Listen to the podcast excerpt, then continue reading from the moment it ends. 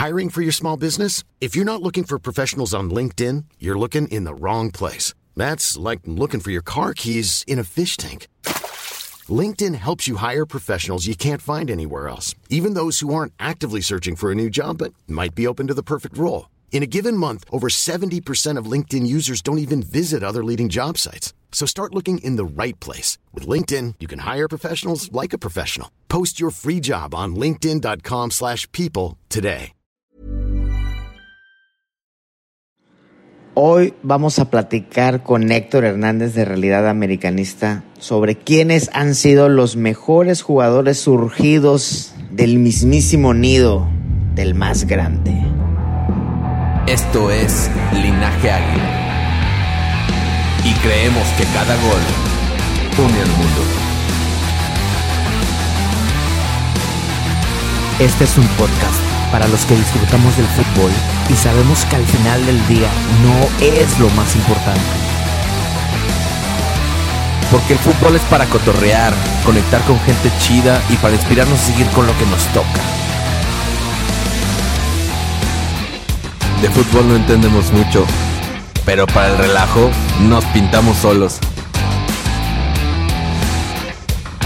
Así que bienvenido y bienvenida, bienvenidos todos a este podcast, el podcast de Linaje Águila. Porque el americanismo nunca debe dejar de aprender. Tenemos aquí al historiador oficial del Club América, Héctor Hernández, Lord Pudiente.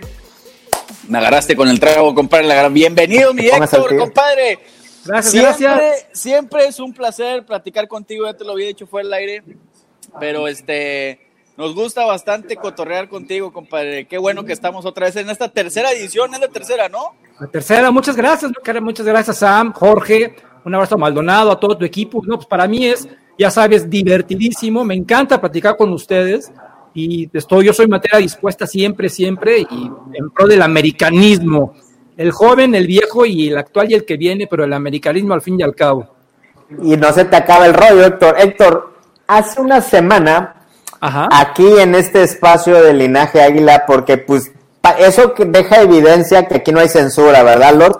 Bueno, yo quiero antes, nada más quiero hacer un comentario antes de que termines.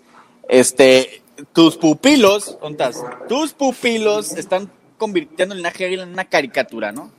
Me disculpo, me disculpo y venimos a resarcir, a recomponer la osadía, la blasfemia que el señor Óscar Ortiz vino aquí a proponer, ninguneando a personas como Cuauhtémoc Blanco y otros gigantes que nacieron de las entrañas de las fuerzas básicas del americanismo. Y por eso hoy le preguntamos a Héctor Hernández, nadie como Héctor domina la historia de la América. Venimos a preguntarle Gracias.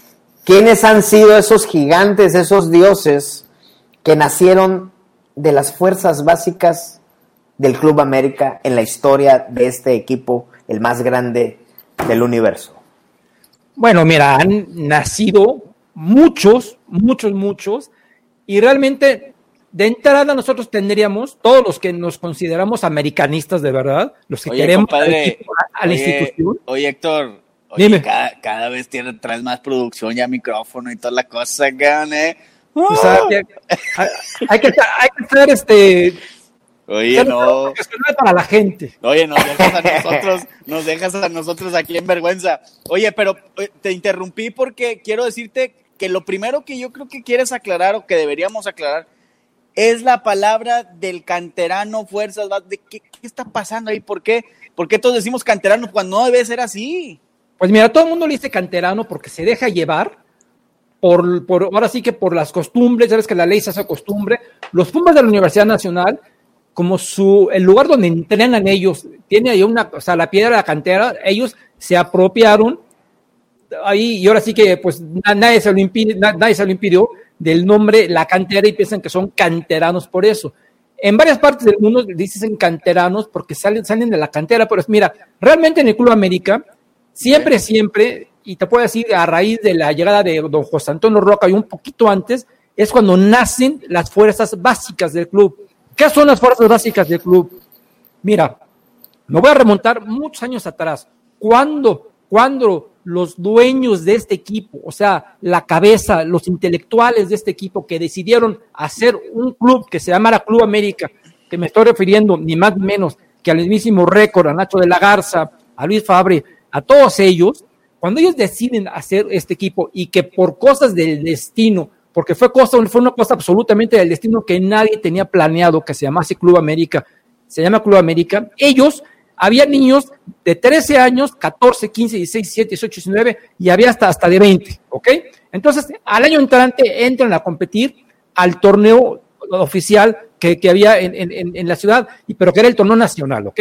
Y ahí entonces dicen, oh, ¿sabes qué onda? Que tú estás muy chavo, récord, que es el padre del americanismo, es el canterano, mal llamado canterano, es el jugador, el, el, el que surgió del americanismo, tenía 13 años. Entonces dijeron, ¿sabes qué, chaval? Tú no puedes jugar ahorita en, una, en una fuerza mayor, tú tienes que ir poco a poco. Entonces, desde entonces, mis queridos amigos, desde entonces, se, hubo como un segundo nivel de la gente más grande a la gente más pequeña. Ahorita ya me remonté hasta 1916, nada más para que vean que el mero mero, el mejor de El todos, primero, el primero. El primero, el primero que es el, el, el, más crack de todos por lo que es, porque por él existe la América y porque, imagínate, récord fue fundador, fue jugador, fue entrenador, fue directivo, fue presidente. No, hay, no, existe, otro, no, no existe otro personaje como récord. Pero él por, por, más que él haya querido jugar y hacer el equipo, él estaba muy chiquito y le dijeron, ¿sabes qué? Tú vas para atrás, vas con las reservas, lo que hoy dirían la cantera, pero realmente son las fuerzas básicas. Entonces, okay. así ya nos vamos a los años 70, que es cuando llega, a los 68 que llega Panchito Hernández, ya estaba este, Guillermo Cañedo, y es cuando deciden realmente crear, crear las fuerzas básicas del Club América, porque antes los jugadores llegaban, hazte de cuenta, de distintas escuelas o de distintos barrios a jugar y a debutar. A probarse, a probarse. Exactamente, a debutar. Yo te voy a decir tres nombres que tú seguramente piensas que son de fuerzas básicas del Club América, pero realmente no lo son, pero como si lo hubieran sido. Oye, Héctor, pero, pero fundamentales. Antes, de que, antes de que nos des esos nombres, yo quiero preguntarte, digo, desconozco, ¿no? En esas, esas épocas todavía ni nacía, pero cómo actualmente la liga de fútbol obliga Ajá. a los equipos a tener eh, jóvenes, a tener este, divisiones, digamos, de fuerzas básicas, de, de, formación. En esos años que tú comentas, ¿no existía esa obligación para los equipos? Empezó a existir, pero te digo que desde el 16 ya había un segundo equipo, pero no había un torneo, no había un torneo donde competían. Era nada más los chavos que jugaban ellos su, su, su cascarita y punto. Okay. Pero a partir de los años 60, a partir de los años 60, es cuando empieza a haber el famosísimo torneo nacional de reservas. ¿Qué era Ah, eso? Tú ibas al partido, que era a las 12 del día, y entonces previamente a las 10 de la Antes, mañana había sí. un partido de los suplentes. O sea, se- los que no iban a jugar, vengan. Y ahí se echaban su cascarita y era, era- era- un torneo y pum, ganaste, perdiste y ahí, así es como ha ido evolucionando. Se llamó el torneo nacional de reservas, luego vino el torneo de reserva especial, luego vino, empezaron el torneo de los barrios, etcétera, etcétera, etcétera. Esos Pero- partidos de antes, antes de los, digamos, de los encuentros oficiales, Ajá. de los partidos de los de las básicas, todavía se, se jugaron hasta los 90. Yo recuerdo Ah, haber ido a algún partido y, y ver previos de esos y uno se divertía porque veías a los Exacto. jugadores chavitos da- partiéndosela. el chavitos mezclados con los que no jugaban. Yo recuerdo a mi, a mi gran, a mi querido amigo, el Negro Santos, que cuando lo castigaban en el primer equipo, ¿sabes cuál era el castigo? Te vas a jugar con las reservas, papá, porque no creas que tienes ahí ya el fin de semana libre. Entonces, Ah, o, te- o los tocaba jugar antes, y había, había veces que preferían jugar después del partido para que la cancha no quedara dañada, pero ahí se tenían que quedar a jugar con los chavitos, y ahí tenías al Negro Santos, porque yo lo vi muchas veces jugar ahí, jugando con chavitos como Lara, como Cristo, co- como Cuauhtémoc, o sea, cuando chavitos, o sea, así los ponían a jugar en las fuerzas básicas, pero todo esto tiene una mutación, entonces fue, es una transformación, entonces fue la metamorfosis, porque estamos hablando del torneo nacional de reservas, lo que hoy día es la sub-17 y la sub-20, le fueron cambiando el nombre nada más, y le fueron, Ok. a- le fueron metiendo reglas, reg- reglas extrañas, ¿ok? Que, que tanto límite de edad y que no pueden ser, que no puede haber extranjeros, que sí puede haber extranjeros. Antes, antes era, eran activos del club y ya cada quien decidía a quién mandaba a jugar a la reserva. Y, pero siempre había un torneo de reservas. Yo no sé si usted tuvo una oportunidad de, ver, la semana pasada tuve el gusto de entrevistar a Benicio Bravo y le preguntaba de eso. Y ellos, ellos, imagínate, el Gran América que ustedes conocen, el Gran América empezó en las reservas y ellos ganaron como por seis años seguidos, imagínate, seis años seguidos, Bravo, Tena, Cristóbal, todos jugando con puras reservas a, los, a los demás equipos de México. Desde abajo. pero ahí, ahí ya eran fuerzas básicas. Entonces yo me estaba remitiendo un poquito para atrás. Esto estoy, o sea, Vinicio llegó en el 72. Ya como nombre fuerzas básicas, fuerzas básicas, te puedo decir que fue en esa época que llega Vinicio Bravo. ahorita, te tengo, ahorita te tengo una pregunta de eso que, que mencionas, ¿eh? Pero... Ok. Y vas a mencionar a tres, y vas a mencionar a ah, tres. Ok, para, para que tengamos la diferencia. Ahí estaban tres, tres personajes que han sido aviéntalos. Súper, súper redituables, rentables, campeones, multicampeones. Carlitos de los Cobos, que le mando un abrazo. Carlos Hermosillo, gran jugador, crack. Y Ricardo Peláez Linares. Los tres llegaron a la América, por, pero ellos no nacieron, o sea, desde ahí empezaron a jugar, ¿ok? Carlos de los Cobos jugaba en Querétaro, fueron a verlo, fueron, hubo un partido de América contra el Querétaro de segunda división, y ahí el asesor de la América, don Alejandro Scopelli, que había sido entrenador, entrenador campeón, lo vio y dijo, este se viene a jugar conmigo. De la misma edad, de la misma edad que Cristóbal, de la misma edad que Tena, de exactamente la misma edad, pero entonces en lugar de que digamos, él no nació ahí, pero llegó ahí y ahí... Los alcanzó, no, los alcanzó. Exacto, y ahí debutó este, Carlos Hermosillo jugaba en una selección amateur y el América fue a echar una cascarita contra esta selección amateur. Y Carlos Hermosillo, ¿qué fue lo que hizo? Enloqueció a los Tena, a los Manso, a los Bravo, y entonces Reynoso, que era el entrenador, dijo, ah, caray, este chavo para acá. yo lo quiero para acá, vente para acá, mijo, y se lo trajo y lo debutó, lo debutó con el Club América. Lo mismo pasó con Ricardo Peláez, que Ricardo Peláez jugaba en la, en, la, en la Liga Española y entonces fue, a tocar puertas y él sin que tuviera ningún proceso de fuerzas básicas, de repente de la noche a la mañana, y a él le fue mejor todavía, porque él llegó y a las dos semanas, ¡pum! Vale, papá, a debutar porque no hay jugadores. Y, y, debutó. Entonces, esos son los tipos de jugadores que debutan en el equipo, debutaron en primera división con el Club América, pero se forjaron en otro lado. Ahí te va la contra. Víctor Manuel, Luis ah, Fernando Tena, debutaron, los dos debutaron en, Luis Fernando en el Atlético Español y Víctor Manuel Bucetich en el, en el Atlante. ¿Y sabes en dónde se formaron? ¿Sabes en dónde jugaron todas las reservas? ¿Sabes quiénes eran sus compañeros? En el América. Entonces así pasa. Víctor Manuel Bucetich es de origen americanista. 100%, 100%. Él, él era compañero de Javier Aguirre, de, de Juan Antonio Luna, de Armando Manso. Imagínate, para qué veas. Pero entonces Bucetich dijo, ah, caray, yo aquí no tengo chance de debutar pronto. Y del Atlante le llamaron y dijeron, oye, vente, vente a jugar con nosotros. Y se fue a debutar y ya, se olvidó. ¿Y sabes también quién? El capelo Mario, Carrillo, en el año de 1973, antes de que se fueran a jugar a, la selección olímpica, que posteriormente jugaron en, en, fue en Montreal 76, Ahí antes, Mario ah, Carrillo. Este, ¿Cómo te acuerdas de tantas cosas? Yo no me acuerdo ni lo que Héctor, guardando las proporciones, digo, no, es un jugador ni mucho menos cercano a esa grandeza de los que se mencionó, pero como, como Arce, que vivió, que vivió los procesos de fuerzas básicas, pero no tuvo la oportunidad de brillar en el primer equipo.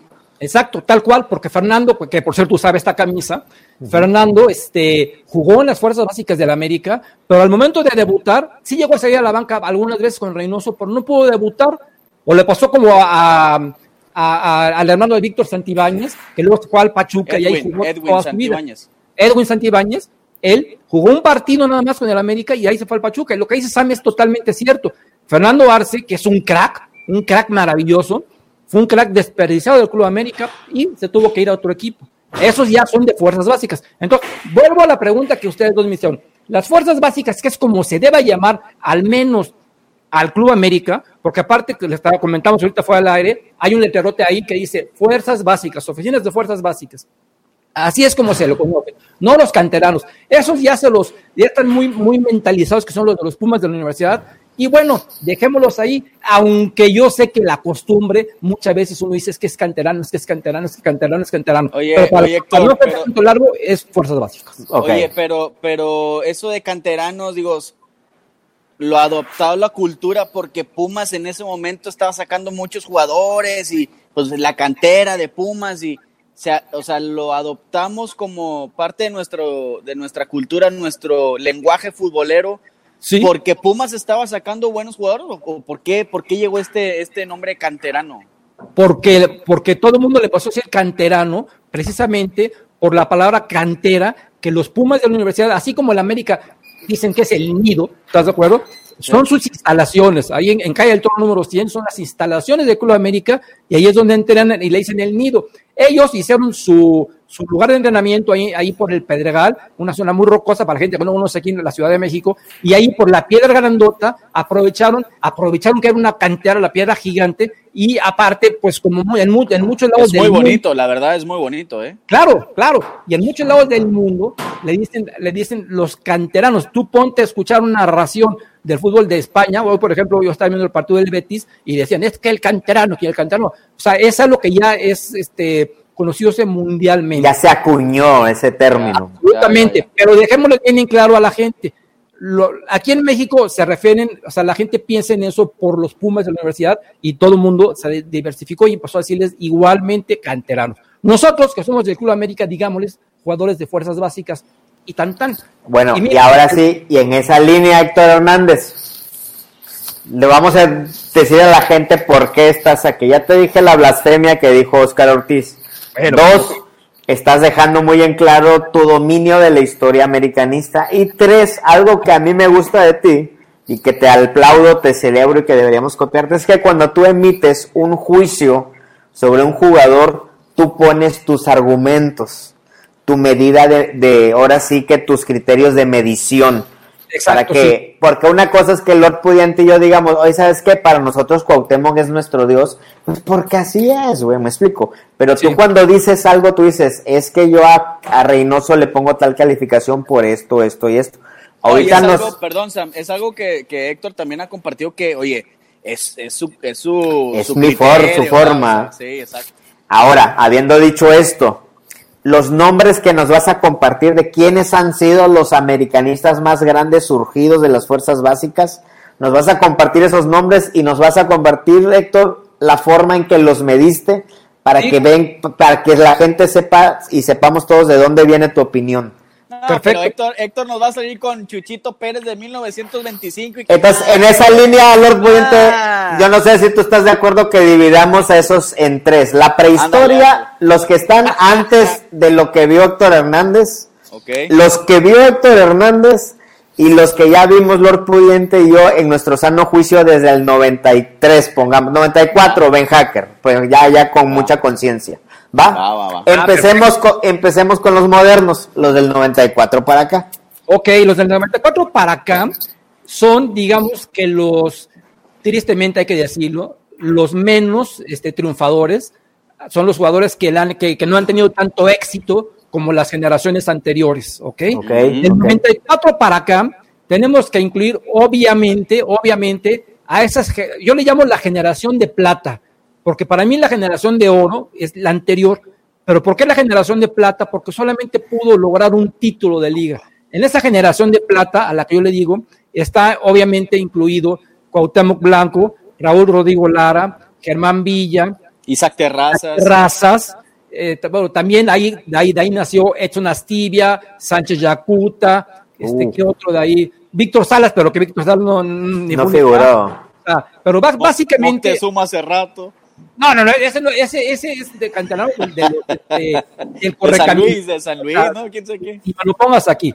Pero mira, hablando, hablando de esta generación, que por cierto es una generación maravillosa del fútbol mexicano, maravillosa, porque a esa generación le sumas a los Osvaldo Sánchez, a los Conejo Pérez, a los Duilio Davino, a los Pavel Pardo, a los José Manuel Abundis, Uh, cállate, qué, qué y a la selección que dirigió Carlos de los Cobos en, en las Olimpiadas de Atlanta y a la, diri- a la selección que dirigió Manuel Lapuente en Francia 98. En sí, esa es, esa es una generación brutal de futbolistas, maravillosa de futbolistas mexicanos. Y de esos futbolistas mexicanos te mencioné a cuatro muy importantes de Club América. Cuauhtémoc Blanco, por mucho, por mucho el mejor de estos, Raúl Rodrigo Lara, Germán Villa e Isaac Terrazas. Ok, esos los vamos a poner como sobresalientes. Un poquito abajo, un poquitito abajo de ellos vamos a dejar a Edson y a Marco Antonio Sánchez Yacuta. Ahora, ¿qué calificación le das? Empecemos con, con nuestro dios, Cuauhtémoc. Cuauhtémoc. ¿Qué calificación le das y de dónde salió ese número? Bueno, mira, ve, yo para, para dar una calificación a un futbolista, tienes que medir muchos rubros, no nomás es, o sea, es, no es el chilazo como Lord Pudiente y yo, que así como viene, vale madre. Hazte de cuenta que haces un algoritmo y entonces dices, mira, vamos a darle un porcentaje a esto, a esto, a esto, a esto y a esto. Y solito, hay unos en que sí son de apreciación, pero hay otros que no son de apreciación, como los títulos obtenidos, como los títulos individuales obtenidos. Como años en el club. Años en el club, por supuesto, partidos jugados, este, disciplina. O sea, hay unos que me dicen, oye, güey, ¿por qué pusiste eso? Güey, o sea, no es mi culpa, no es mi culpa que, por ejemplo, Reynoso haya jugado nueve años y Cecil Domínguez ha jugado tres o cuatro años, ¿no? O la armonía con la afición, ¿no? Que es algo que también evalúas. Claro, aparte, aparte de eso, entonces, mira, un rubro a calificar que es muy importante, muy importante, son las aptitudes en la cancha, ¿ok? Y esas aptitudes en la cancha, pues evidentemente tú sabes que es el, toque, el ida y vuelta, el esfuerzo, este, la versatilidad, que puedas jugar algún puesto, puedas jugar a otro puesto, en fin, esas son las aptitudes en la cancha. A eso le tienes, yo pongo un punto y aparte, tienes que calificar siempre, siempre, siempre, ¿qué es lo primero que califica es un futbolista? La técnica individual. ¿Ok? Porque un futbolista que es un tronco, pues no va a tener las mismas calificaciones que un futbolista que tiene una técnica individual de Dios, como Cuauhtémoc Blanco. Entonces, vamos por partes. Cuauhtémoc Blanco tiene la mejor técnica individual que ningún futbolista mexicano haya tenido. Ya, ya no digo en el Club América, en México. O sea, no existe otro futbolista mexicano que haya tenido la técnica individual. A ver, vamos a repetir eso porque aquí está Oscar Ortiz escuchando. Yo quiero que lo digas en tus palabras, Lord, nada más para que quede claro a Oscar. Que yo diga qué. No ha existido un jugador mexicano con la técnica de Cuauhtémoc Blanco, güey. O sea, eso, Héctor. yo creo que eso le queda claro al mundo entero. Y a eso hay que sumarle también la inteligencia de Cuauhtémoc Blanco. O sea, lo, que tiene Cuauhtémoc Blanco en la cabeza es de que antes de que vaya a dar el pase, ya sabe quién se lo va a dar o, sabe. Entonces, eso también es muy importante para medir este, los, las aptitudes de un futbolista. Luego que ya tenemos las aptitudes en la cancha y la técnica individual, tenemos que ir sí o sí a los números, los fríos números cuántos años jugaron, qué títulos ganaron, cuántos títulos ganaron, fuiste titular, fuiste, fuiste mundialista. Ser mundialista es un, es un esfuerzo muy grande, ¿eh? muy grande. Entonces, ser mundialista ya te da un plus.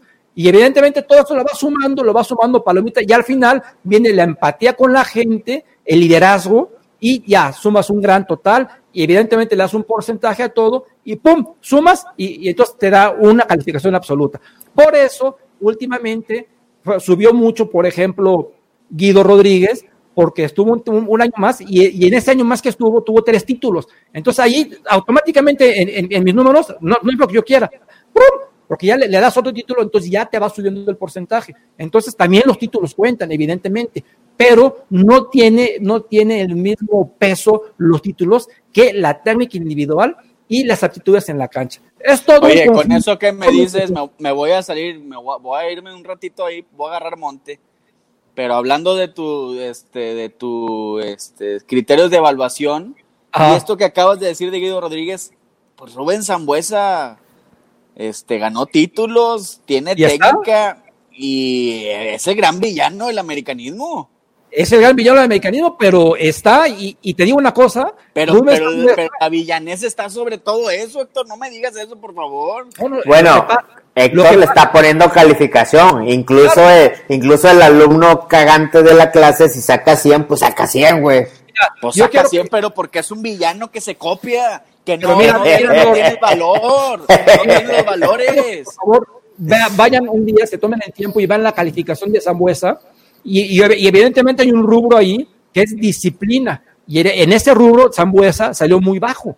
Entonces, por ejemplo, no vas a, comparando la disciplina, no vas a comparar la disciplina de un Cristóbal Ortega, que nunca lo expulsaron, con la disciplina de un Rubén Zambuesa que lo expulsaban a tiro de viaje, ¿verdad? Entonces, todo eso te sube o te baja, te sube o te baja. Por ejemplo, Zambuesa tenía una cosa maravillosa, dos cosas muy inteligentes, su técnica individual y también su, su mentalidad, porque él también de repente ya sabía hasta dónde te iba a dar el paso, que sí, que luego perdía, todo lo bueno lo podía perder con sus actitudes, sí, estoy totalmente de acuerdo, y por eso, por eso Zambuesa no está entre los primeros, primeros, primeros. Zambuesa está, digamos que en un lugar del 50 para abajo.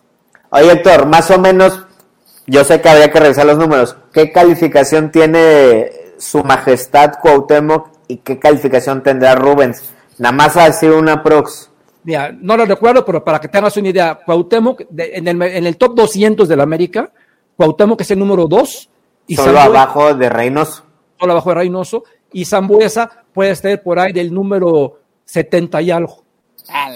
nada más para que nos pongamos en, en, escala, eh, nada más para ubicarnos la barbaridad que está diciendo aquí el señor Lord Pudiente, también te pido disculpas por él. La pandemia está afectando al Team Linaje de una forma impresionante, güey. Poniendo, estamos hablando de Cuauhtémoc y empieza a hablar de Rubén Zambuesa, pues mañana, ahorita vamos a hablar de Chespirito, cabrón, chinga. Héctor, disculpa, disculpa esto, Héctor, por favor. Espérate. No, espérate, es que Héctor comentó sus criterios de evaluación y, y dijo de Guido.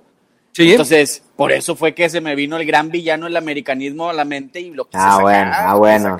Discúlpate con, con, tu, tu público, Lord. toda la gente, menos con el señor Ortiz, que para darle un contexto a mi compadre Héctor, el, el tan mencionado Oscar Ortiz que, que, hace referencia a Samuel, bueno, pues Samuel se lo encontró afuera de ESPN boleando zapatos a, a, a Faitelson, a señor José Ramón, a todos ellos les boleaba los zapatos y ahí escuchaba él chismes y pues este Samuel le vio cierta vocación y lo jaló. Pero pues saca cada barbaridad como decir que Raúl Jiménez es el, el jugador de fuerzas básicas más grande de la historia de la América. Entonces, pues ya, con eso te dejo todo. yo, respeto, yo, respeto, lo que dice Oscar y... No, no, no, no lo respetes. ¿Cómo vas a respetar? es que se malacostumbran, Héctor. Si lo respetas, se malacostumbran, güey. no lo respetes, Héctor, por favor.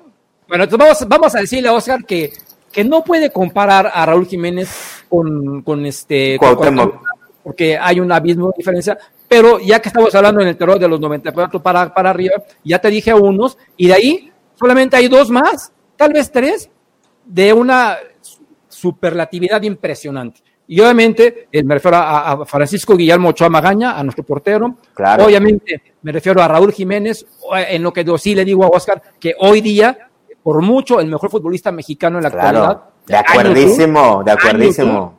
Y alguien que para mí me encanta, que me fascina y que a ustedes acuérdense de mí que la va a terminar rompiendo tarde que temprano es Diego Laines. ¿Ok? Entonces, para mí esos tres y un poquito abajo, el que está muy este, sobrevalorado para mí es Edson Álvarez. Pero esos cuatro futbolistas de fuerzas Oye, básicas. ¿Y dónde me dejas a Diego Reyes? No, no, Lord, no, no, no. Diego Reyes es un buen futbolista, pero es un buen futbolista que no tiene ni la clase de ninguno de estos que te acabo de decir. Y aparte, campeón, Héctor, y si, si, Sebastián Córdoba se pone las pilas, se cuela ese top 100, ¿eh? Nada, para mí Sebastián Córdoba, si claro. tú de hoy, ¿quiénes son tus jugadores favoritos? Yo tengo dos, dos jugadores favoritos, Sebastián Córdoba y Bruno Valdés. Yo en potencial, no sé tú qué opinas, yo le veo más potencial a Córdoba que a Laines, no sé ustedes dos qué opinen. De acuerdo, estoy de acuerdo contigo, porque o sea, lo que tiene Córdoba, que es, también es un dios, Córdoba le pega con las dos. O sea, muy pocos jugadores le pegan con las dos. Lord también le pega con las dos, ¿eh? De repente, ya a ciertas horas de la noche, ¿verdad, Lord? Pero a Maldonado, a Maldonado. Entonces, metemos a Sebastián Córdoba, también, también metemos a Sebastián Córdoba en, este grupo, por supuesto, lo había olvidado, es que no estaba pensando en el América actual, pero lo había olvidado, claro que Sebastián Córdoba tiene todo para triunfar y es un gran futbolista y le mando un abrazo, porque verdaderamente a mí me encanta, a mí me encanta ver, además, te lo pongo así, cuando no juega Sebastián Córdoba, para mí el partido ya pierde, pierde, exactamente. Qué bien, le hizo, qué bien le hizo haber ido a Necaxa, ¿no? Le hizo bien, claro, sí, sí, le hizo bien. Y le hizo, y aparte, si tú te das cuenta, se va a Laines y regresa a Córdoba. Oscar, a ver, Héctor, te voy a aventar los nombres que dijiste y tú me vas a ir diciendo más o menos en qué posición están en el top 200 de la historia. Sí. Del 94 para acá. Cuauhtémoc Blanco, nos queda El claro dos. que el número 2. Sí. Mencionaste a Raúl Rodrigo Lara. Raúl Rodrigo Lara está por ahí del número ochenta y tantos. Germán Villa. Arriba de Lara. Debe estar un- unos 10 arriba de Lara. Isaac Terrazas. Está abajo de Lara. Luego te Oye, brincaste. espérate, espérate, pero esos son puros eh, nacidos de- en el nido. Sí, sí, sí. Héctor, Sí. Sí, sí, del 94 para acá. ¿a poco hay 70 arriba de Lara y de Villa y todo No, eso? no, no, no, perdón, no, no, no. No son puros nacidos en el nido. Son, son de los del top 200 de, de todo, de todo, de Sí, todo. el- sí, sí, sí, sí, sí, sí. Perdón. ¿Edson Astilla entra o no entra? No. Entre, entre los Mm. primeros 200 no. Ni Sánchez Yacuta. Entonces ya nos vamos hasta Francisco Guillermo Ochoa. Sí. ¿Qué número andará Ochoa? O sea, Guillermo Ochoa debe estar en el número 30 más o menos.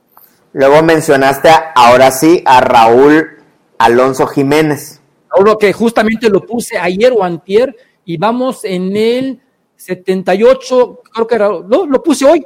Creo que hoy lo puse a Raúl Jiménez, hoy le tocó. Y, y- y eso me lo va a dar. Todos los días publico uno y, y voy, voy, voy, este, en, en cuenta regresiva. Que me hoy, vamos, hoy, hoy vamos en el 78 y hoy le tocó a Raúl Alonso Jiménez, número 78. Y puede ir avanzando. Tiene camino por delante, ¿no? si regresa a jugar al Club América. Le quiero decir a la gente que esto es explícitamente con números en el Club América. ¿Por qué volvió? ¿Por qué avanzó un poquito Guillermo Ochoa? Porque regresó al Club América. Eh. Y si hubiese ganado el campeonato, hubiese, hubiese subido más, simple y sencillamente porque ya es un punto más, ¿ok? Entonces, si regresan al Club América, siguen subiendo en, en el, en el, en el récord de, de Real Americanista de jugadores del Club América, ¿ok? Oye, Samuel, te. oye, dime, Samuel, pero, dime, patrón. pero es injusto tu, este, tu cuestionamiento aquí para la gente de verdadera sangre azul crema. O sea, tú primero, fíjate lo que estás diciendo, o sea, estás confundiendo a mi compadre Héctor Hernández, porque primero le dices... Es la pandemia, "Oye, es la pandemia". ¿Quiénes son los de la sangre y los mejores? Y que para mí, ah, este, el, el estar en una exposición en un fútbol de primer mundo europeo te da mucho valor a lo que, a tu raíz de americanista, ¿no? O sea, aportó mucho tu escuela, tu, tu formación en el nido para que seas lo que realmente eres en el extranjero. Entonces, estamos hablando de la historia en el club. Ahí te va, ahí te va. Vamos, ahí te va, ahí te va. Le voy a hacer la pregunta con peras y manzanas. Yo sé que Héctor ya entendió, pero para beneficio del Lord pudiente que anda no mareado con la mí, pandemia. no ahí te va. digo por toda la bola de... De este lado, de este lado, ¿quién es más importante en el club o quién hizo más cosas en el club en una calificación de realidad americanista? Y de este lado, ¿quién en general ha sido un mejor jugador? De este camino, Ajá. En el club, hablando de la historia del Club América, Sí. Raúl Jiménez y Cuauhtémoc Blanco, ¿dónde está situado cada uno? Arriba Cuauhtémoc Blanco. ¿En Por cuántos niveles? Por muchos niveles, muchos, muchos, muchos. incontables. En el otro camino, ya saliéndonos del América, yéndonos a la historia del fútbol mexicano, fútbol internacional y todo. Cuauhtémoc Blanco contra Raúl Jiménez. ¿Quién? Cuauhtémoc Blanco. Pues O sea, es Mira, déjenme decir una cosa con el perdón de ustedes y de toda la gente. Los dos mejores futbolistas en la historia del fútbol mexicano, los dos mejores, son Hugo Sánchez Márquez y Cuauhtémoc Blanco. Pero Entonces, es que eso nos queda claro a los que vemos el fútbol con la cabeza y el corazón. Me van a decir que Rafael. Márquez, que el Pirata Fuente, que Horacio Casarín, que este... Léela tú, Lord, porque es de dinero, dale tú. Estoy, estoy de acuerdo. Escucha pero- esto, Héctor, escucha esta barbaridad. Es que Dice, dice el, el, el bolero Ortiz, dice 99 millones de euros y mostrándolo en el fútbol del más alto nivel. Ya lo dijo Héctor, los parámetros son meramente para los que jugaron o están jugando para el Club América. Ya hicimos por eso lo de la separación. A ver, una cosa es en el América y otra cosa a nivel general. En los dos, Cuauhtémoc Blanco se mira para arriba, Héctor. No, o sea, a Cuauhtémoc Blanco lo conocen en el mundo entero, en el mundo entero es un personaje, es un crack, o sea, es verdaderamente un dios, es un dios con la pelota en la, en- así, y Raúl Jiménez es gran, o sea, yo, yo ad- admiro a Jiménez, yo quiero a Jiménez, es un crack, yo soy pro Jiménez 100%, no me pierdo sus partidos, pero, o sea, no tiene ni remoto. Raúl Jiménez es un centro delantero, punto. Y Cuauhtémoc Blanco empezó como extremo, luego fue punta, luego fue medio, luego fue hasta contención. O sea, de, jugó de donde quisieras que jugaba, jugaba, jugó a los 44 años el hombre, jugó en todos lados de verdad, o sea, no, no, no, no hay comparación. Y el liderazgo, Héctor, echarse a una selección en la joroba y llevarla al mundial. Dos veces. Dos, veces. Son cosas que son de película, Héctor. Sí, sí, sí. Por eso digo, o sea, hay, o sea está bien que, que apoyemos a Jiménez. Claro. claro que hay que apoyarlo, pero no podemos decir que está arriba de Cuauhtémoc Blanco. No, no, no se puede. Héctor, es que a veces se nos olvida eh, el respeto a los héroes que nos dieron patria, ¿no? Pues tristemente, tristemente. Y yo a la gente le digo, la, vida no empezó cuando uno nació, la, vida está atrás, ¿no? Entonces hay que ver, hay que ver para atrás y sobre todo no hacer una barbaridad. Y este, pues, y, eso es en todos los ámbitos, en todos los ámbitos. Y ahora sí, de la época dorada. La época dorada, pues la gran época de la América de los La época de gloria, Mira, oye, que por cierto, ¿qué opinas de este jersey, Héctor? De la época, eh, haciendo un homenaje a esa época de gloria del Club América, ¿qué te parece? Pues mira, es de los, de los mejorcitos que ha sacado Nike. La, para serte sincero, me gusta, pero no me gusta esa banda roja que tiene ahí, como que, o sea, si tú ves la original, que por aquí tengo, o sea, la, banda era más delgadita, más, más tenue, ¿no? Eso es un buen uniforme, me gusta, le pongo un 8 calificación, y por ejemplo, el, ya vi el, que es amarillo, ese no me gusta el cuello que tenga el cuello color azul celeste, porque el cuello, el color azul celeste es de la máquina celeste del Cruz Azul. Entonces nosotros somos el Club América, entonces por eso no me gustó el otro. Es, tiene, es este azul ese, lo que dices? Ese, ese, ese. Color es de los, de los cementeros. Pero quitando ese detallito, es un uniforme bastante bonito, bastante bonito y, y me gusta. Y sabes qué, no lo he visto físicamente, pero supongo que, debe tener un acabado impresionante, ¿no? Yo quiero invitar a Lord Pudiente que te regale un jersey, Héctor, es lo menos que puedes esperar del, de las cargas del americanismo, ¿no? Yo también lo espero con mucho gusto, que aquí uno es pobre y de familia numerosa. Mira, a mí, a mí no me alcanzó ni... A tú traes una red, yo no te traigo nada, no nos manda nada este güey, güey. Ah, oye, Lord, o sea, Compadre, usted sabe que no necesito un jersey y que lo tengo en Que con su cariño tiene, Héctor, dice. bueno, hablabas de la época de gloria, ahora sí de los ochentas, de los, de los, de fuerzas básicas, no vamos a decir canteranos. ¿Quiénes están ahí? Que esa gran, que esa gran generación de los ochentas que todos conocemos no se forjó en los ochentas, se forjó en los setentas. Entonces también para que un futbolista dé resultados no es de la noche a la mañana. Entonces todo es un proceso, todo es un proceso. Y como lo dijimos hace rato, por ejemplo, e, esta gran generación de Trejo, Tena, Manso, Bravo, todos ellos llegaron al club en el año de 1972. 1972 y empezaron a jugar paulatinamente a partir del 74, 75, 76, etcétera, etcétera. Ya fueron titulares, te puedo decir que ya titularazos todos, a finales del 78 empezando 79. Entonces son 72, 73, 74, 75, 76, 77, 78, 79. Les costó siete años, siete años de picar piedra, esfuerzo, para que ya finalmente, pum, vale, se adheriera el equipo. ¿Ok? Este gran equipo, en donde están los jugadores que te acabo de mencionar, más aparte el Chocolate García, luego llegó el grandísimo Carlos de los Cobos, Juan Antonio Luna, Javier Aguirre, ¡puf! ¡Qué equipo! ¡Qué equipo! Pero en eso, para, para ese equipo, hubieron dos personas que fueron fundamentales. Primero, José Antonio Roca, es quien los vio de chavos y los fue trayendo. Y luego, don Raúl Caranas de la Vega, que fue a los que debutó algunos, porque otros ya habían debutado. Y finalmente, el que llega y les pone, ¡pum!, la varita mágica y dice, conmigo van a ser Dios, es el maestro Carlos Reynoso. Entonces, Cárdenas y, Roca los forjaron y, Carlos Reynoso los hizo, jugar maravillosamente, como dioses. Y la cúspide es en esa final contra el Guadalajara en el 83-84, donde después de casi más de 10 años, por fin el equipo, por fin esos jugadores, les costaron más de 10 años ser campeones. Fue un, fue un esfuerzo impresionante, pero como esa generación, verdaderamente de los años modernos, no hay ni, ni, dudo que habrá otra, porque esa, esa generación aparte, mis queridos amigos, tuvo una cosa maravillosa y mucha suerte en algo.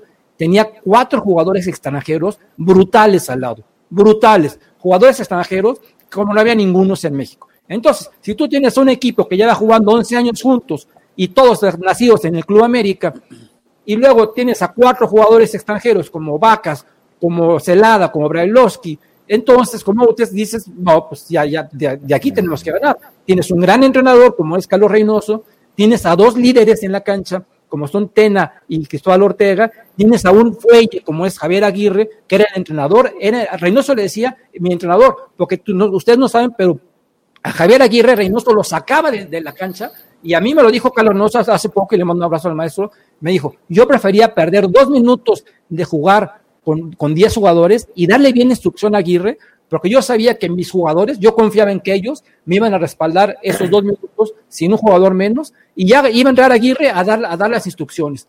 Ese es el América campeón que, se forjó en los ochentas. Y luego, evidentemente, viene el cambio generacional, porque nadie es eterno, y nada más para la, la siguiente parte de los ochentas, ya nada más siguieron los grandes líderes, que te puedo mencionar ahí, Atena, Cristóbal, por supuesto, siguió un poquito Juan Antonio Luna, y también estuvo por ahí mi gran amigo Roberto El Charal Aldrete. Pero ya evidentemente tenían que ir saliendo, ¿verdad? Oye, Héctor, ¿dónde me dejas, dónde me dejas al máximo goleador del América en la historia del club? Ah, no, bueno, pero mi querido Sage, que llega, llega para la segunda parte de los ochentas, hay que aclararle a la gente. Pues llegó, pero, no, no es de fuerzas básicas. Sage venía de jugar poquito, del Corinthians de Brasil. Y, y, y tiene una cosa fundamental, que, que se integra a ese ADN americanista porque su padre, su padre había sido campeón de liga y campeón de goleo, entonces Sage ya sabía lo que era el América. Oye, ¿el papá de Sage ostenta algún récord en el América? Bueno, te puedo decir que es el mejor jugador, este, es, es el jugador brasileño con más goles en la historia del Club América. O sea, no existe un jugador que, que, brasileño que haya metido más goles con el Club América. Y es, es un, mira, en el mismo año fue campeón de, campeón de liga y campeón de goleo.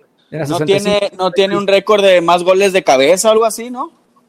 Dice Oscar que, a ver si lo buscó en Wikipedia, que el cuarto máximo goleador del club. Dile que, dile que no se meta a Wikipedia, dile que se meta a realidad americanista. dile que ahí hay una sección que se llama Palmarés y ahí busque campeones de goleo. Y ahí vienen los goles de, este, divididos, tantos de liga, tantos de copa, tantos de campeón de campeones, de los primeros 20 jugadores del América. Entonces ahí va a encontrar a Cuauhtémoc Blanco sin ningún, y a a todos ellos sin ningún problema. Y este. Bueno, Oscar, digo, Héctor, y decías, ¿quiénes de esa época de gloria son los mejores surgidos de Coapa? Ah, pues, y o sea, por supuesto, Cristóbal Ortega, por supuesto, el mejor de todos, abajito de él, pero por un, un escaño así chiquitito. Un pelo de, rana. Ellos en tu top 200, ¿en qué, ¿en qué ranking están, más o menos? Cristóbal Ortega en el número 3, y realmente Cristóbal Ortega es superado por Cuauhtémoc Blanco por un pelito, por un pelito, nada más. Y en el número 4 está Alfredo Tena. Entonces, para que tengas una idea, la importancia de las fuerzas básicas. En el top 5 del Club América, en el top 5 están dos jugadores extranjeros y están tres ¿Quién es el 5? ¿Quién es el 5? Antonio Carlos Santos. No, bueno. Antonio Carlos Santos es el número 5. O sea, el 2, el 3 y el 4 son surgidos de Coapa. Exactamente. Así, Cristóbal y Tena. Tena. Y, y, abajito de ellos ya podemos citar a grandes americanistas, pero maravillosos, como Mario Trejo, como Vinicio Bravo, como Juan Antonio Luna, como Carlos de los Cobos, un poquitito abajo Javier Aguirre, el Charal Aldrete, todos ellos así, endiosados. La mejor generación que nosotros vimos, porque hay una que no vimos. La de la prehistoria. La prehistoria, que esa generación en su gran mayoría eran fundadores del Club América, fundadores que empezaron a jugar desde los recreos. O sea, en los recreos jugaban juntos. Un día dijeron, oye, vamos a hacer, vamos a un equipo, va. ¿Sabes qué? Es que no tomo balón. ¿Sabes qué? Que en esa escuela hay balones y también quieren hacer un equipo. Ah, pues vamos a juntarnos. Nos juntamos, pum, ¿cómo le llamamos? Ay, hoy es 12 de octubre, que llame América, va. Esos, esos chavos, esos chavos de 13, 14, 15 años, empezaron y también se tardaron, te hablo de 1916, y fueron campeones en 1924. y hay uno que es el líder de todos ellos, el padre de nuestra patria. Exactamente, Rafael Garza Gutiérrez Récord, que fue fundador, fue entrenador, fue jugador, fue mundialista, fue directivo, fue todo. O sea, es un personaje. Si hacemos un ranking del top 10 de los máximos personajes en la historia del Club América, personajes, de personajes. Sí, de relevancia histórica, por así decirlo. El número uno, años luz, tiene que ser récord. Porque gracias a él, gracias a él, eh, gracias a él estamos hablando de lo que estamos hablando hoy. Así te la pongo. Pero entonces vuelvo a lo mismo. Esa generación que ganó los títulos de 24 y 28, que ninguno vimos jugar, en su gran mayoría eran futbolistas que surgieron de las fuerzas, no se llamaban fuerzas básicas, simple, simplemente se llamaban equipo y surgieron de las reservas y fueron saliendo. Entonces, si quitamos esas tres generaciones, esas tres generaciones, porque por ahí en los 30 hay un maravilloso, un maravilloso, estupendo jugador, Octavio La Pulga Vial, crack entre los mejores 10 jugadores de la América.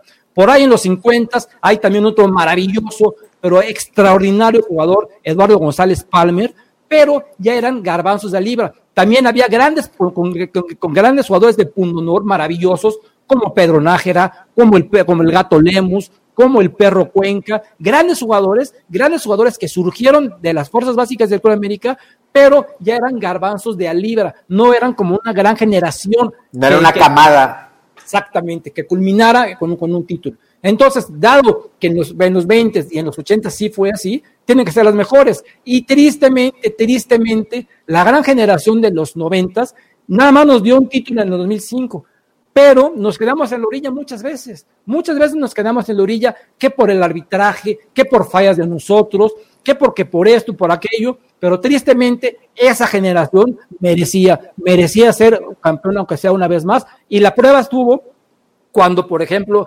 teníamos ahí a tiro de piedra el título en la era de Leo Ben Hacker, y una estupidez, una verdadera estupidez directiva, nos privó de ver campeones juntos a Lara, a Terrazas, a Cuauhtémoc y a Germán Villa. Pero no se dio pero ahí van, ahí van, ¿estás de acuerdo? Y mira, recuerden este, e, e, esa 94-95, de los, que, de los cuatro que te dije, el mejor fue Cuauhtémoc, y en, ese, en ese año, el que era titularazo Era Lara, ¿no? Era Lara, para que veas, ahora digo Lara.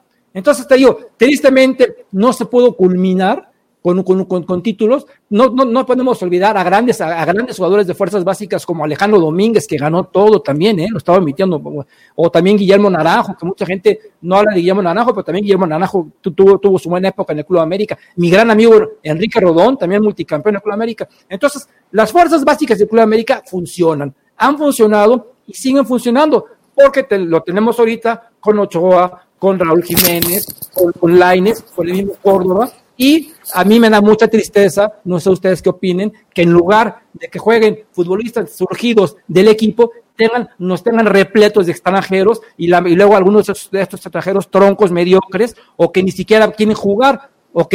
Que ni siquiera quieren jugar, que tú los pones a jugar una final y están caminando en una final. Yo ya quisiera ver a jugadores de fuerzas básicas, verlos jugar en una final si están caminando. Ah, de acuerdo, y por ahí ya, ya estás tocando temas que se entrelazan con otros como de los torneos cortos, que no, que rompen la continuidad de los proyectos largos, como los que mencionaste de los ochentas, cuántos años eh, se, se, tomó ese pastel en cocinarse eh, como debe ser, ¿no? Entonces ya vienen muchos temas que ya no se, se generan esos procesos, o también como dijiste que esos chavos estuvieron cobijados por extranjeros de primera categoría, ¿no? También luego, también luego viene el primo de Lord Pudiente, que es de Honduras, de Nicaragua, y lo ponen a jugar, entonces se han bajado las, los, los estándares, ¿no? De, de los Tristemente, ¿eh? Porque la verdad, y eso, eso es para todo el fútbol mexicano, mientras más extranjeros hay, mientras más extranjeros haya, pues tristemente no van a haber tantos jugadores mexicanos, y eso en qué se va a reflejar en que tarde que temprano el fútbol mexicano va a, va a, ir para abajo y los resultados de los mundiales van a ir para abajo. Pregunta Héctor. Bueno, dale, dale, Lord. Pero no creo que pase tanto por el, o sea, no es como que el Club América esté quitando la oportunidad, o no sé, bueno, ayúdenme a entender esto, ¿no? No sé si es que, o sea, el villano no es el, no es la institución, ¿no? Digo, es el fútbol mexicano. Exacto, o sea, Sí, sí, sí. el América tiene que competir, ¿no? Claro, claro. Y en los tiempos de este fútbol moderno no te dan para tener una formación. eh, eh, tenemos un fútbol muy rápido. El América no, no Déjame- se tiene la culpa de los torneos cortos o de que el próximo torneo van a calificar 12, ¿no? Ahí, ¿qué, qué haces, güey? Perdón, Héctor, perdón. Pero aparte te voy a decir una cosa, son más caros, increíblemente, son más caros los futbolistas mexicanos que los extranjeros. Entonces por eso les dio por empezar a traer extranjeros, extranjeros, extranjeros baratos. Porque hay, bueno, porque hay pocos, ¿no? Aparte. eh, aparte, eh, o sea, pocos buenos, pero este, son más caros. Entonces, este, ¿tú, por- ¿tú por qué crees que muchos futbolistas mexicanos, no, no, no, yo por eso admiro a Guillermo Ochoa, que se fue perdiendo dinero, ¿eh? Sí, pero dice, sí, no, yo aquí estoy cómodo, ¿por qué me voy? Güey? No, si aquí No, me pues pagan ganan, 10 pesos, ganan me un dineral dos. acá, ganan un dineral. y Exacto. son famosos. Y ¿Qué óvole? ¿Qué óvole? Oye, este. Chinga, este se me olvidó. lo que- Oye, Héctor, allá hay la gran pregunta. ¿Puede, y ojo, adoramos a Raúl Jiménez, ojo, eso, eso ni se debe mencionar, ¿ok? ¿Puede Raúl Jiménez alcanzar en grandeza, en ¿por relevancia histórica? Nada más para, dar, para cerrar la plática. ¿Puede alcanzar a Cuauhtémoc Blanco Bravo? No. No, ¿Por no qué. Héctor? Cuéntale a la, a la gente. Nunca, nunca, o sea, ya es un no rotundo, Héctor. Porque no tiene, es como si me dices que si que si Guillermo Ochoa puede alcanzar a Cuauhtémoc, son, tienen, tienen, son cualidades diferentes, tienen, tienen este, funciones distintas, no podemos comparar, digo, a un gran centro delantero, que lo suyo es meter goles, a compararlo con un genio, Con un mago, Con un un héroe, un héroe, güey. Con un dios del fútbol. Entonces, por eso, si tú me dijeras, este puede, si hubiera por ahí, imagínate que Laines o Córdoba, ¿ok? Que tienen las cualidades, las características del juego de Cuauhtémoc Blanco, yo te diría no, porque yo realmente no he visto jugar a otra persona como Cuauhtémoc, pero pudiese ser que con el tiempo, compitiendo a alto nivel, pudieran lograr escalar, porque son la misma posición. Pero no podemos comparar jamás en la historia un centro delantero con un medio creativo extremo que no, no hay comparación, no hay comparación. Puede, por ejemplo, Raúl Jiménez, sí, sí llegar a ser por mucho el mejor centro delantero, centro delantero de la selección, eso claro que puede, y, ho- y hoy día lo es, y años luz mucho mejor que el Chicharito Hernández, por ejemplo, ¿no? Eh, y, está en él, está en él, porque es un crack, es, es una maravilla, o sea, el último gol que metió, no bueno, o sea, cómo saltó en, medio de dos rivales de la nada, es, es- ver- verdaderamente nació también para jugar fútbol, pero él es más bien fútbol, o sea, rematador y onda de poste por el estilo. O sea, no, no puede comparar, no, no tiene cabida contra Cuauhtémoc. Digamos que en esos criterios que tú pones, me imagino que en un Excel pones todos los criterios que dijiste. Digamos que Raúl Jiménez llena varios. Con, Sí. sí. con 10. Pero Cuauhtémoc llena todos, Lord. Ahí Sí. es donde dice Héctor Hernández, no, no hay forma de que Raúl llene esto, esto y esto, porque lo de Cuauhtémoc es cosa de película, güey. No, y Hay- aparte, hay, hay- ciertas cosas, perdón, hay ciertas cosas que no les alcanza con talento, me explico, o sea, con, con goles, ¿no? O sea, la, la cuestión del el Liderazgo. liderazgo, ya lo decía el liderazgo, la cuestión Claro. no solamente el liderazgo, sino la identidad del, del mexicano, este, hecha, hecha imagen en, en Cuauhtémoc Blanco, o sea, todo lo que representa, no solamente con el balón en los pies, sino en, en todo, ¿no? Entonces, sí, sí, sí. ahora yo les voy a hacer esta pregunta a los dos. A ver, venga. ¿Qué tendría que pasar y será que va a pasar que vamos a volver a ver un americanista como alguno de los cinco, del top 5 que ya mencionó Héctor? ¿Qué tendría que pasar? ¿Qué tendría que pasar y si lo volveríamos a ver? A ver, tú primero, Sam. Yo creo, yo alguna vez le pregunté, ya esto ya lo conté, le, le mandé un tweet a Raúl Sarmiento en los mejores momentos de Ángel Reina. Cuando se le veían y le pregunté, oye, ¿crees que Ángel Reina puede convertirse en alguien así de grande? Y me acuerdo que Raúl Sarmiento me contestó ese tweet de que si él lo entiende, sí, tiene las condiciones, pero es cuestión que él lo entienda. Respondiendo a la pregunta, Héctor, no sé, ¿tú qué piensas? Si No. Córdoba, por ejemplo, se mentalizara y se propusiera, quiero llegar a estar entre ese top 10, top 5, y a trabajar muchos años, güey, yo creo que pudiera acceder a eso.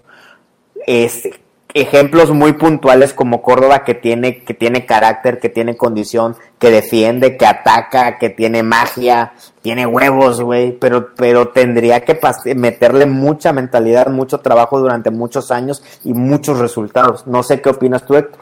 Y tendría una cosa importantísima, tendría que seguir en el Club América muchos años.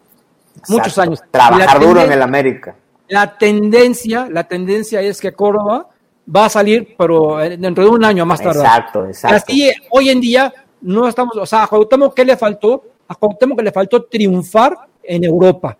La primera temporada lo quebraron, Ansel Elcock, ¿te acuerdas? Hijo de su pinche madre, perdón por la palabra. Pero la segunda temporada, o sea, hace la 2001, 2002, ya estaba sano Cuauhtémoc, ya estaba sano, y yo un día, sentado con él, platicando en una fiesta, le dije, ¿con qué te quedas? ¿Qué te falta? Y me dijo eso, me, quedo con la mala onda que el técnico no me dio la oportunidad. Yo ya estaba bien y él nada más no quiso tener sus favoritos y yo le dije, bueno, no le decías, no te, o sea, me dice, pues, me dijo, a los técnicos no les puedo decir nada, yo nomás le decía, señor, ya estoy bien, ya estoy bien, lo puso contra el Real Madrid, le hizo un golazo que Casillas en el, en el Bernabéu, los pero eso faltó triunfar, triunfar en, el, en Europa para ser un superlativo. Por eso mucha gente debate, era algo que yo no estoy de acuerdo, en que dicen que es mejor futbolista Rafael Márquez. Entonces yo digo, no puedes, puedes comparar a un defensa central con un genio.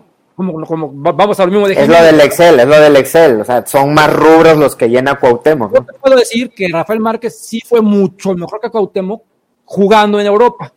¿Ok?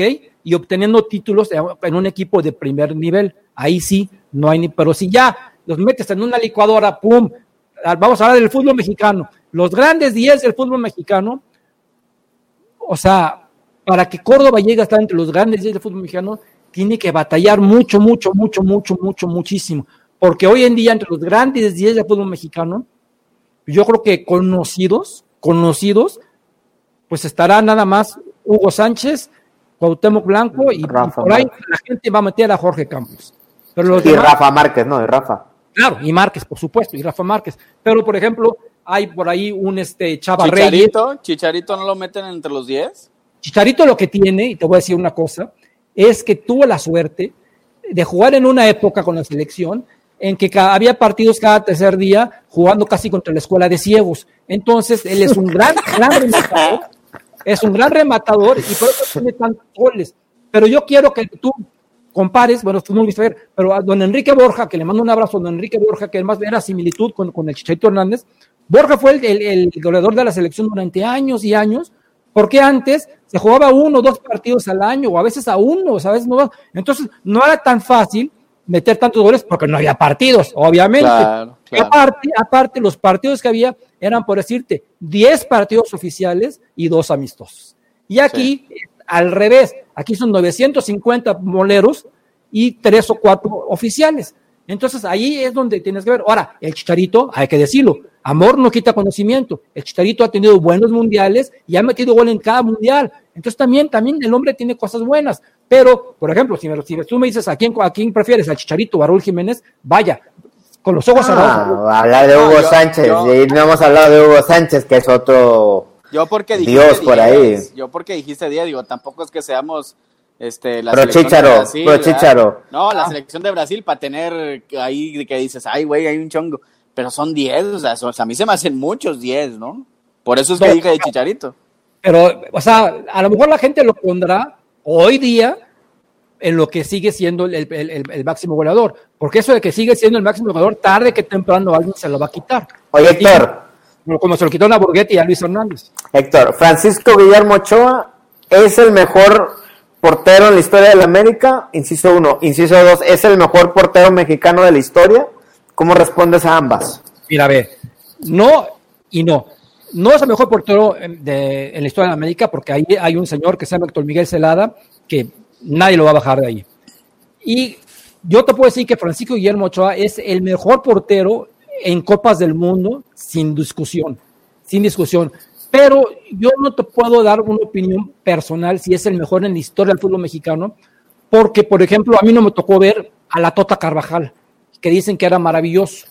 Yo, soy, yo a, mí, a mí sí me tocó ver, por ejemplo, a Nacho Calderón, que yo en lo personal se me hacía bastante malo, porque yo tengo el recuerdo de aquel Mundial México 70, donde se come cuatro goles contra Italia, que le empiezan a decir coladerón en lugar de Calderón. imagínate, yo de ahí tengo, o sea, yo recuerdo un gran, el Rafael El Guama Puente, buenísimo, Pablo Larios era muy bueno, Olaf Heredia era muy bueno, Jorge Campos, por supuesto, las nuevas generaciones, Osvaldo, el Conejo Pérez, todos muy bueno.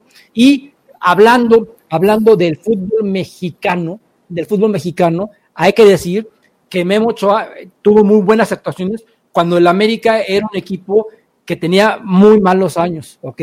Que tú te acuerdas que, que, la parte buena del América eran Ochoa y Cabañas. Y punto. y punto, nada más. Entonces, gracias a eso, Ochoa este, tuvo muy buenas temporadas. Tristemente, a Ochoa no le ha ido bien en finales porque a pesar de que ya ganó una final, en esa final que ganamos contra los Tecos, él solito se metió un gol, acuérdate. Y contra Pachuca, él solito se metió un gol y perdimos. Y ahora contra Monterrey, tristemente no fue campeón. Entonces, le ha, le, ha faltado ese, ese último, como que ya llegué y me, lo, lo, tengo que demostrar en finales. Y, y la gente, la gente dice, el mejor portero es Jorge Campos. Para mí, si tú me dices quién es el mejor portero, Jorge Campos o Guillermo Ochoa, yo digo que Guillermo Ochoa. ¿Ok? O sea, de, los, que yo he visto jugar, de los que yo he visto jugar, a mí me gusta mucho Ochoa, pero por ejemplo, a mí me encantaba Rafael Puente. Era un porterazo, era un crack maravilloso y se retira a los 26 años. 26 años. Que si no, que si no se hubiera retirado, a lo mejor hubiera hecho una, una larga carrera, ¿no? Pero bueno, y luego con respecto a Celada, bueno, ahí sí no puede competir con Celada porque Celada es otro. ¿Cómo ves, ¿Cómo te quedó claro? ¿Quedó alguna duda de todo esto a polémica barata que se inventa el señor Oscar Ortiz? Este, pues ya ni quiero comentar ese personaje y ese momento de, pandémico, pandémico. pero no, me gustó bastante. Gracias, compadre. La verdad es que esta hora se fue, pero de volada, ni, ni, me, ni me había dado cuenta que llevamos una hora. Sí, sí, se fue este, rápido pero hablar de la América y del tema este de aquellos guerreros de sangre azul crema, pues este, a veces perdemos esos valores, ¿no? Y, y, y, precisamente por esta, esta exigencia que tiene el fútbol en tiempos, en el negocio, el modelo, tantas cosas eh, ajenas al amor, al romanticismo de, de, del, del América, ¿no? Y, pero bueno, no, no, eso no, no está peleado con que, con que sí pueda haber esos jugadores y, hoy tenemos una esperanza grande en Córdoba y, y, también en Memo Ochoa, ¿eh? porque ha regresado y creo que, que, se va a llevar al menos dos campeonatos más en lo que le queda. ¿eh? Para mí, Memo Ochoa está para terminar de hacer, de hacer historia grande con la América. Pues yo lo que quiero es que Ochoa sea el siguiente portero en el siguiente mundial para que tenga ahí, aunque no los jugó, tenga, tenga cinco mundiales, porque ha estado en cuatro. Entonces, este, a mí me encantaría que llegara al, siguiente mundial. y seguramente, ¿no? No sé si ahorita ves a alguien para que, que, veas que viene resurgiendo o que realmente le está compitiendo. A menos que la tome la selección Aguirre y ponga el conejo, lo saque del retiro. Ah, bueno, madera, madera, no, no, no. Tiene que ser Ochoa, porque como dice Lord, no, yo no veo a nadie que, que le compita ahorita. Realmente el que le competía siempre quedó abajo, que fue Jesús Corona. Y creo que Corona ya, yo creo que él mismo ya dice ya, ya no quiero competir y yo ya me quiero dedicar a otras cosas. Talavera ya está de salida. Ah, bueno, Talavera, ni, ni, mencionarlo, o sea, sí, sí. Realmente, pues, ¿quiénes son los otros porteros ahorita? Este, Hugo González y Jonathan nah, nah, nah. Y Jonah ya está grande, o sea, Jonah ya, ya va también igual de salida, ¿no? Exacto. Entonces, al menos para el Mundial de que sigue, yo pienso que, que, espero que en Dios, que sí, Paco Memo Ochoa siga siendo el portero. Les digo, todo puede suceder, pues, esperemos que no tocó madera, una lesión, ya sabes, ¿no? No, no, no, calla, calla, calla, calla. Que Ochoa no es mucho eso. Señor Héctor Hernández, compadre, gracias por traer luz, traer energía, traer historia. Ahí está tu comunidad, tu familia, linaje Águila. Gracias. Oye, ¿cuándo, ¿cuándo, vamos a hacer, digo, ya que se arregle este pedo, pero a mí me gustaría hacer esta, esta dinámica, pero ahí, compadre, ahí en tu, en tu aposento, ahí en Cuando, o sea, te prometo que en el, en el momento en que primero Dios ya se pueda recibir a la gente y todo, aquí es, es- es su casa y me encantaría estar sentados aquí, que ustedes vean eso. Oye, ¿cuántas horas tendríamos que pasar ese- en ese museo que nos expliques todo, todo lo que tienes ahí, eh? El día entero, o sea, ya saben que aquí es su casa y, y a, a la primera que se pueda, son bienvenidos siempre. Ojalá sea pronto, Héctor, ojalá sea pronto que estemos en el Estadio Azteca, acordándonos de estos tiempos de encierro y que nos dé, de- que nos dé risa, ¿no? Pues ojalá sea después de la vacuna, yo ya con eso me doy Sí. Y acordarnos de que, ah, mira, ¿te acuerdas cuando hacíamos podcast en, este, en la compu porque no nos podíamos juntar? Exacto.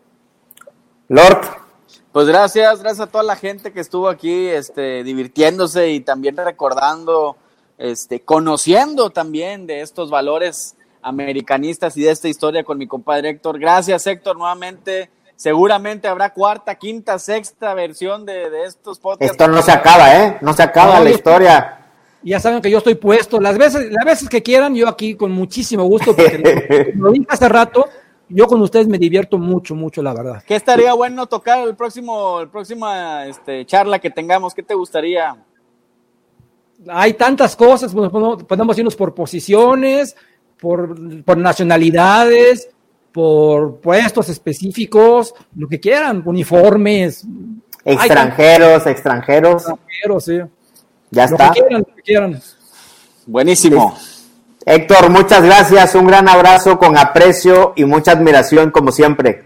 No, gracias, gracias a ustedes dos, gracias a, la- a tu gente que nos ve. Y este, bueno, pues síganme, por favor, aprovecho el comercial que me sigan. Adelante, adelante. Tiene tanta gente que me sigan en Realidad América en Twitter, y Realidad Americanista en Instagram, y con mucho gusto ahí les platicaré. Todos los días hay cápsulas de historia americanista, ¿eh?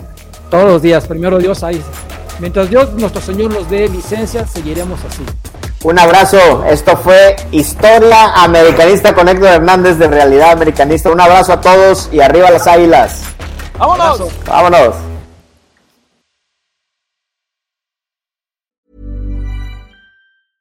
Mom deserves the best, and there's no better place to shop for Mother's Day than Whole Foods Market. They're your destination for unbeatable savings, from premium gifts to show-stopping flowers and irresistible desserts. Start by saving 33% with Prime on all body care and candles. Then get a 15-stem bunch of tulips for just $9.99 each with Prime. Round out Mom's menu with festive rosé, irresistible berry chantilly cake, and more special treats. Come celebrate Mother's Day at Whole Foods Market.